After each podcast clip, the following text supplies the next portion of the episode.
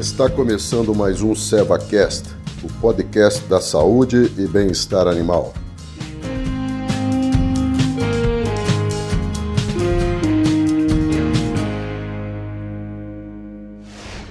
Olá, sejam todos bem-vindos a essa nova série de podcasts onde nós abordaremos o carrapato, um importante parasita, vilão e ladrão da produtividade dos bovinos. Eu sou o Marcos Malaco, médico veterinário, gerente técnico de pecuária bovina da Selva Saúde Animal. Agora, quem gosta de ver o gado carrapateado, gente? Quem gosta de olhar para as reses e ver elas repletas de, de, de carrapatos, aqueles, aqueles carrapatos grandes, né? aquelas verdadeiras jabuticabas ou mamonas, né? Incomoda bastante a gente. E imaginem o que incomoda os animais. É, o carrapato em infestações pesadas ele incomoda bastante o bem-estar animal e, consequentemente, a produtividade. Né? E os prejuízos determinados por esse parasita são muito grandes e eles podem ocorrer de forma direta, pelo próprio dano provocado pelo carrapato, sucção de sangue, danos ao couro, etc., e de forma indireta, né? É, que ocorre através de tratamentos, de, de, da transmissão da tristeza parasitária bovina, visto que o carrapato é o principal transmissor da tristeza parasitária bovina aqui em nosso meio, das babésias e da anaplasma. Né?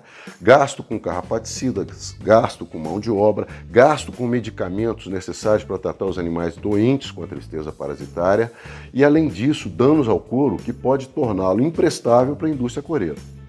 Agora, conhecendo um pouco dele, né? É, segundo o último trabalho que foi publicado relacionado aos prejuízos determinados pelos principais parasitas bovinos aqui no nosso meio, aqui no Brasil, é, os autores chegaram à cifra de quase 14 bilhões de dólares de prejuízos ao ano.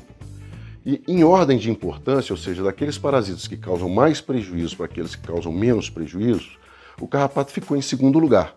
Quem ficou em primeiro lugar será assunto de uma abordagem no futuro.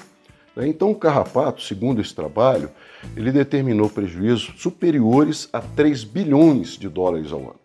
Né? E isso correspondeu a aproximadamente 23% do total do prejuízo. Agora, para a gente conhecer um pouco dele, nós precisamos é, conhecer o ciclo de vida.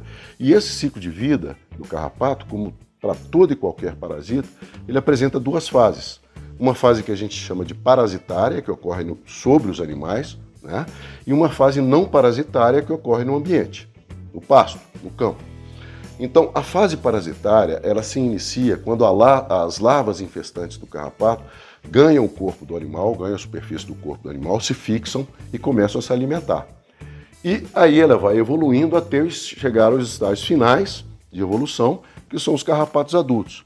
E a fêmea adulta do carrapato, que é aquela mamona, né, aquela grandona que a gente enxerga, repleta de sangue né, e também repleta de ovos, nós chamamos de teleógena.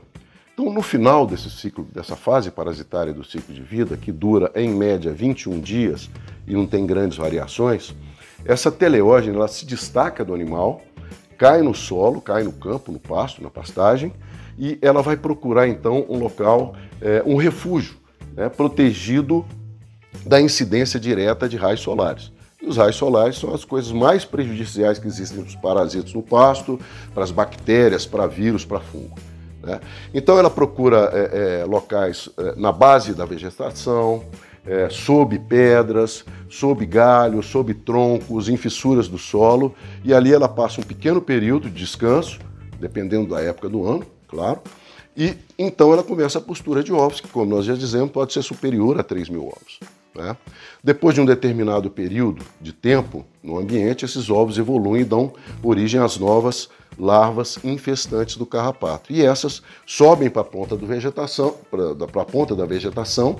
Né? Normalmente, maior, uma maior concentração de larvas a gente vai encontrar nas primeiras horas do dia, nas horas mais frescas do dia, né? nas primeiras horas do dia ou no final da tarde e ali elas ficam aguardando o hospedeiro. Bom, nessa fase não parasitária, como ela ocorre no ambiente, é, as características climáticas que ocorrem durante o ano são muito importantes.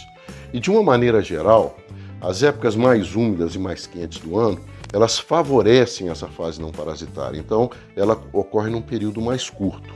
E aquelas épocas mais frias e mais quentes do ano, elas desfa é, mais frias, desculpem, mais secas do ano, me desculpem, elas desfavorecem a fase não parasitária do carrapato, ok?